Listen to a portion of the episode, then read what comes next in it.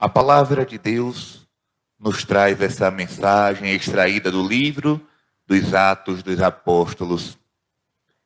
O texto começa dizendo assim: Paulo e Barnabé encorajava os discípulos, exortando-os a permanecerem firmes na fé.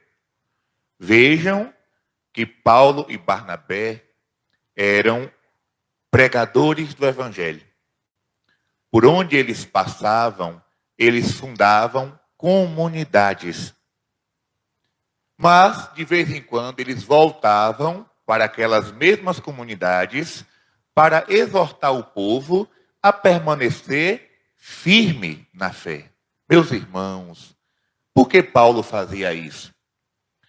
Por que Barnabé fazia isso? Porque permanecer firme na fé não é brincadeira, não. Permanecer firme na fé não é coisa fácil. Porque a fé atrai sofrimento e perseguição. O que é que vai dizer a palavra de Deus? Todos aqueles que querem viver piedosamente em Cristo serão perseguidos. Então, abrir a boca e dizer eu tenho fé, isso aí até o papagaio fala se for ensinado. Quem tem papagaio falador, você pode repetir para ele várias vezes: Eu tenho fé, eu tenho fé, eu tenho fé. Uma hora ele vai aprender. Qualquer pessoa pode dizer: Eu acredito em Deus. Qualquer pessoa pode dizer: Eu sou católico. Porque uma vez na vida eu vou lá no Juazeiro rezar. Porque uma vez na vida eu rezei um terço porque eu, de vez em quando eu faço sinal da cruz. Isso não é permanecer firme na fé. Permanecer firme na fé é quando a provação bate na nossa porta e a gente não arreda o pé. Permanecer firme na fé é quando a dificuldade chega, quando a doença chega, quando a morte chega e a gente não abandona Jesus não abandona a igreja, não abandona a Eucaristia, não abandona a nossa devoção. Então, os apóstolos faziam isso. Eles fundavam as comunidades, partiam para outro lugar e depois voltavam. Olha, permaneçam firmes na fé. Quantas pessoas, meus irmãos, começaram o caminho e não deram continuidade? Com certeza, todo mundo que está aqui, olha que a capela está lotada. Todo mundo que está aqui, dos mais novos aos mais velhos, devem conhecer no mínimo uma pessoa que começou o caminho de fé e no meio do caminho desistiu. Eu não conheço uma só, não. Eu conheço, como se diz na Bahia, um fecho e um punhado. De gente que começou muito bem, animado e queria converter o mundo todo, e quando pegava o microfone era fogo para lá, fogo para cá.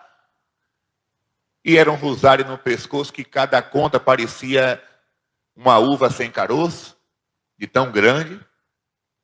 E era uma cruz que não tinha mais tamanho pendurada no pescoço. E hoje, nem na igreja vai. Sem contar aqueles que começaram de forma radical, radical, radical, e hoje estão num mundão, abraçou o pecado de, com gosto. Aí vai dizer São Pedro, lá na primeira carta, né? É como o porco que volta a comer o seu próprio vômito. É a palavra de Deus está dizendo isso. É forte a linguagem, né? Ele ainda vai dizer: seria melhor que nunca conhecesse o Evangelho, porque conheceu e depois renegou. Permanecer firme na fé não é brincadeira. Por isso que eu gosto de ver aquelas pessoas idosas que passaram a vida inteira na igreja. Sofreram, passaram por dificuldade, e lá vai, mas continuaram ali.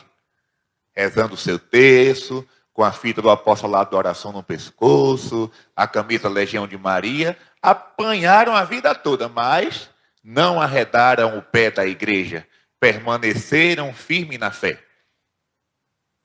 Por isso que eu não me eu não me encanto quando eu vejo, né, essas pessoas começando o caminho de fé querendo salvar a humanidade. Eu não me assusto com isso.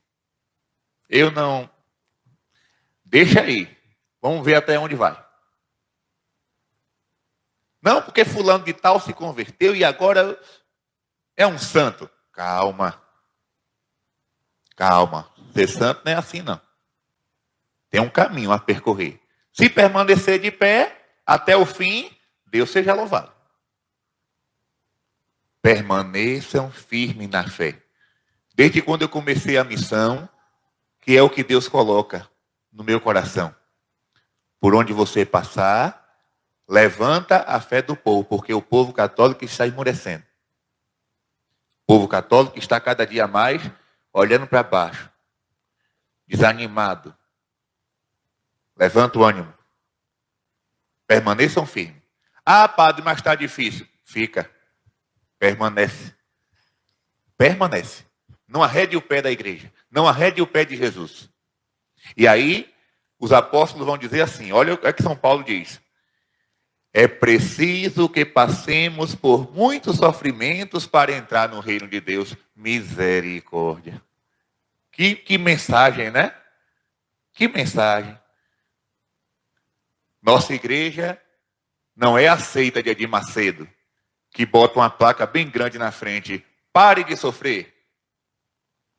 Não. Essa mensagem não é de Cristo. Essa mensagem não é do Evangelho. Se a nossa igreja tiver que botar uma placa, tem que botar outra. Pare de pecar. A placa que a gente tem que botar na porta da igreja não é pare de sofrer, não, é pare de pecar. Pare de ofender a Deus. Foi o que Nossa Senhora disse em Fátima, né? Parem de ofender a Deus, que já está por demais ofendido. Não é aceita do R.R. Soares, que bota lá na frente. Entre e algo de bom lhe acontecerá. Vocês já viram essa. Tem? Umas igrejas por aí com essa frase. Entre e algo de bom lhe acontecerá. Na igreja católica não se bota essas coisas. Entre, vá se confessar. Entre e vá adorar o Santíssimo. Vá botar o joelho no chão. É preciso que passe. Gente, é por isso que muita gente não consegue permanecer na fé. Porque de vez em quando a aprovação aparece. Ah, meu Deus, o que foi que eu fiz para merecer isso? Nossa Senhora é a Imaculada Conceição. Não cometeu nenhum pecado, nenhuma sombra de pecado. Sofreu tanto. Maria, quanto a ti, uma espada de dor transpassará a tua alma, disse o velho Simeão no templo. E quantas vezes Nossa Senhora teve que sofrer? a fuga para o Egito, Jesus caminhando com a cruz às costas, Jesus morto, Jesus porque ela teve dor, não pecou. Ela não, ela não fez nada para merecer aquilo. Mas passou por aquela situação para depois contemplar a glória do céu. Então, muitas vezes a gente sofre Muitas vezes a gente passa por provação, não é para estar tá blasfemando, não, viu, minha gente? O que foi que eu fiz para merecer? Muita coisa. Quem não tem pecado, seja o primeiro a tirar uma pedra. Seja o primeiro a tirar uma pedra. Então a primeira coisa é essa. Eu abracei a fé, eu fui batizado, eu comecei a acreditar em Jesus Cristo, permanecer na sua verdadeira igreja, que é a igreja católica. Então eu fico. Como num casamento, né? Na saúde e na doença. Na alegria ou na tristeza. É o que todo casal jovem escuta no dia que vai se casar. Mas parece que depois esquece, né? Depois esquece. Na primeira dificuldade, vá para o seu canto, pegue suas coisas, meus bens para lá, meus bens para cá e tchau. Oxente, não era na saúde, na doença, na alegria na tristeza? Não, padre, eu não casei para sofrer. Eu digo, ai meu Deus, está esperando o príncipe encantado montado no cavalo branco. Não vai chegar nunca. Quem foi que disse que a vida aqui na terra? Eu sou padre. Eu poderia reclamar de Deus. Eu poderia chegar para Jesus e dizer assim: quer dizer, né? Aqui está a imagem do Cristo crucificado. Então quer dizer que eu saí lá da minha terra, eu estava sossegado no meu canto, deixei tudo, deixei meu pai, deixei minha mãe, deixei minha família, renunciei a um emprego, renunciei a uma profissão, abandonei o sacerdócio, renunciei o casamento, e agora eu estou passando por isso? É assim, é? Eu poderia reclamar. Reclamo não. Ele, que é o inocente, ele que é o homem sem pecado, morreu na cruz por mim. Por que eu não posso passar um pouquinho de cruz por ele? Está vendo que a fé não é brincadeira? Fé não é sentimento? Ah, eu fui numa igreja hoje, eu senti uma coisa, eu me arrepiei do pé à cabeça. E se tu sentisse uma dor de barriga, tu não ia ter fé, não, era? E se tu sentisse uma dor de cabeça? E se tu sentisse uma dor nas costas? Pelo amor de Deus, minha gente. Sentir é bom, é ótimo. Eu já senti muitas vezes a presença de Deus. Eu já senti perfume de rosa em oração. Às vezes até viajando, uma vez estava indo de Kombi. Me deram uma carona de Kombi. Eu tenho medo de andar de Kombi que eu me pelo. Porque Kombi é um carro muito frágil, né? Ele balança muito. Na curva parece que vai Ave Maria. E aí me deram uma carona de Kombi para pregar uma, uma missão. E no meio do caminho entrou aquele perfume. Só, só tinha mato na estrada, só tinha mato. E entrou aquele perfume de rosa que tomou conta da Kombi. Todo mundo sentiu. Então é bom, de vez em quando, as consolações de Deus, né? É um sonho bonito que a gente tem. Um dia desse eu sonhei tão, um sonho tão bonito com o Frei Damião. Eu não conheci Frei Damião, não. Eu, eu, eu nasci em 92, ele morreu em 97. Não tinha condições de conhecê-lo. Mas escrevi o livro sobre ele. Quando foi um dia, eu sonhei que ele estava deitadinho num sofá, já bem idoso, bem doente. Aí eu chegava de junto dele assim, me ajoelhava e dizia: Bênção, Frei Damião. Aí ele botava a mão na minha cabeça e dizia assim: Nunca diga não para Jesus. E ali eu acordei. Pense no sonho bonito, eu acordei feliz. Sonhei com o Frei Damião, sonhei com o Frei Damião. É bom de vez em quando essas consolações de Deus, esses carinhos que Deus, é um milagre, é uma graça, é uma bênção. Também isso faz parte. Mas a nossa fé não é só isso, gente. Sabe por quê? Porque se for só isso, só bênção, só milagre, no dia que Deus não fizer o milagre, eu abandono Deus. Eu abandono Deus. Por exemplo, né, a medalha milagrosa. Todo mundo quer a medalha milagrosa. Todo dia eu recebo testemunho de cura, de graça, de bênção, de emprego. Só anteontem eu recebi quatro testemunhos de graça alcançado. É gente que sai do hospital, é gente que alcança emprego, até noivado Nossa Senhora está realizando através da medalha milagrosa. Até noivado está aparecendo por causa da medalha. Mas, uma vez, uma jovem mandou um testemunho. Ela botou bem grande assim, né? Uma mensagem. Testemunho. Eu digo, oh, graças a Deus, chegou mais um. Aí eu comecei a ler. Padre, minha mãe estava no hospital. Eu comecei a fazer a novena com toda a fé. Quando foi no último dia da novena, minha mãe morreu. Eu disse: Eita, não funcionou. Falhou. Aí já fiquei preocupado, né? Disse, essa mulher vai me dizer um bocado de liberdade. Porque eu fico, eu fico dizendo que a medalha milagrosa realiza muitas graças, ela pediu e não alcançou. Mas eu continuei a ler.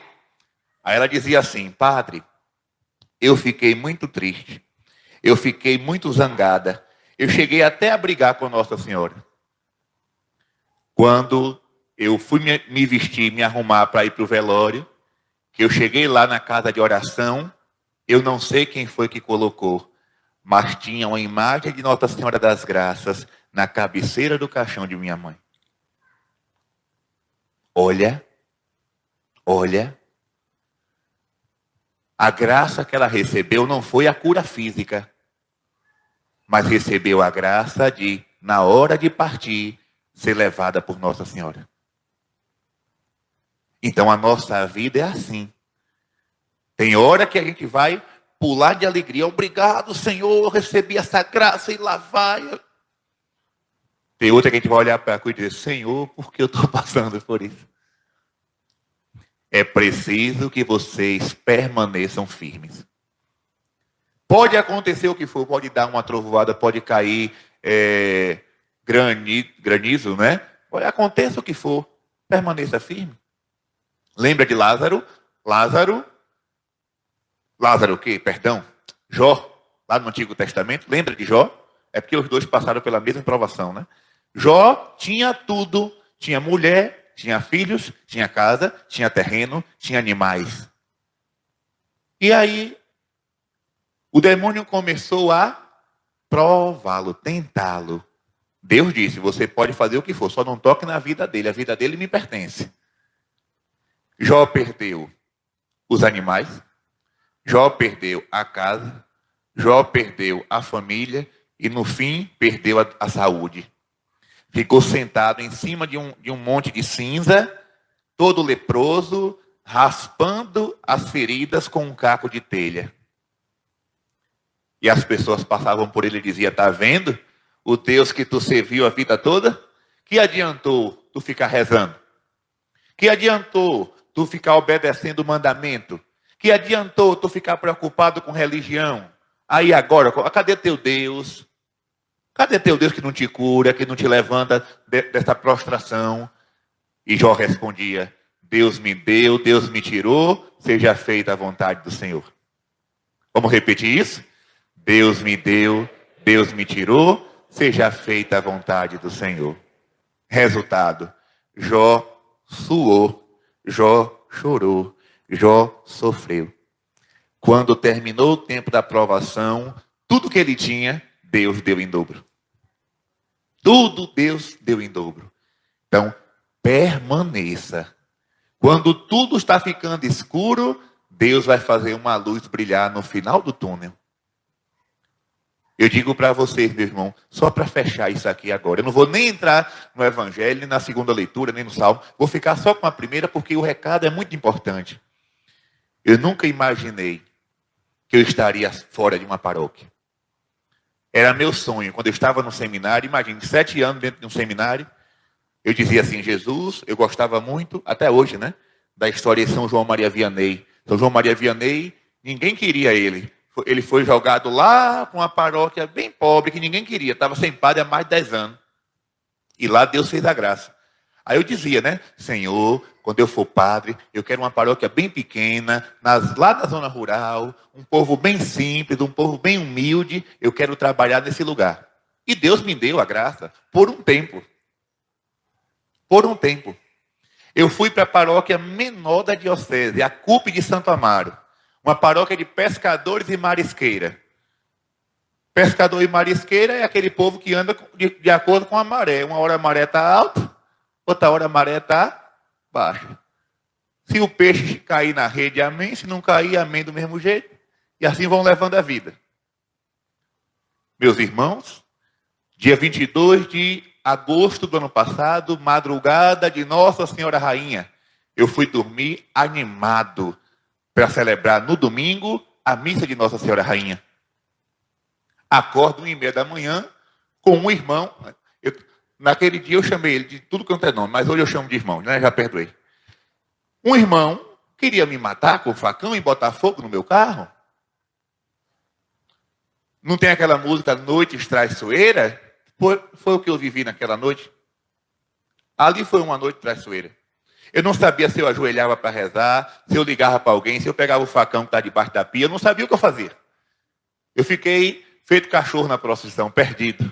Né? Vai para lá, vai para cá, e aquela agonia, 40 minutos, aquela ameaça, aquele xingamento, aquela gritaria, e não aparecia ninguém, todo mundo dormindo, eu não tinha vizinho, eu vi a morte.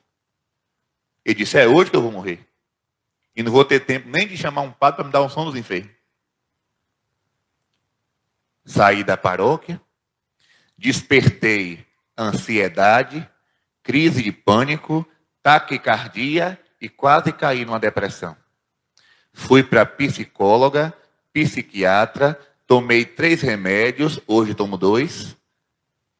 Um remédio para dormir, porque se eu não tomar eu não durmo. Outro para manter o humor tranquilo durante o dia, quando eu acordo.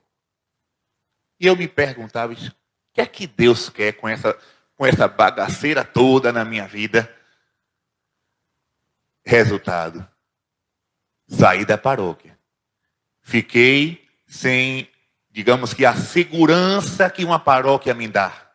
Uma casa, um carro, um salário, é, plano de saúde, INSS. A paróquia deixa o padre confortável, arrumadinho, quietinho no seu canto. Eu estava bem. Deus não me queria ali. Deus permitiu aquela cruz para que hoje eu estivesse aqui, para que ontem eu estivesse em Goiás, para que semana que vem eu estivesse em Fortaleza, para que na outra semana eu fosse para Manaus, para depois ir para Bahia, para no final de junho ir para Foz do Iguaçu, e de Foz do Iguaçu voltar para São Paulo, e até dezembro a agenda cheia. Deus me quis missionário. Não foi o que eu pedi, foi o que Ele quis. E eu sou feliz. Eu sou feliz. Por isso, permaneça firme. Eu poderia muito bem naquela madrugada de sofrimento, eu poderia muito bem, quando eu recebi aqueles laudos de, de, de, de enfermidade, de tomar remédio, não sei o quê, eu poderia, sabe, tirar essa roupa, jogar para cima. Quem vai ser negócio de religião? Eu vou me embora. Eu vou fazer uma faculdade. Eu vou viver minha vida sossegado. Sem contar, sem contar aquelas pessoas que disseram, foi tudo forjado, eu ouvi isso. Foi tudo forjado, ele que inventou tudo, toda essa história. Eu, eu tive que engolir esse sapo. Eu poderia muito bem dizer para Jesus, sabe de uma, fique com sua igreja, fique com, su, com seu ministério, eu vou viver em paz. Permaneça. Permaneça firme na fé, porque nós temos que passar por muitas dificuldades para chegar no reino de Deus. A nossa missão não é para essa terra, a nossa missão é para o céu. Você não é católico para ficar aqui nesse vale de lágrimas, você é católico para ver a face de Deus. Você não está aqui nessa missa agora simplesmente para receber uma cura. Se Deus te der, amém. Mas você está aqui para se salvar. Você está aqui para ir para o céu. Você está aqui para contemplar a face de Nossa Senhora lá no paraíso. E é por isso que nós vamos permanecer fiéis até o fim. A quem iremos, Senhor? Só tu tens palavras de vida eterna.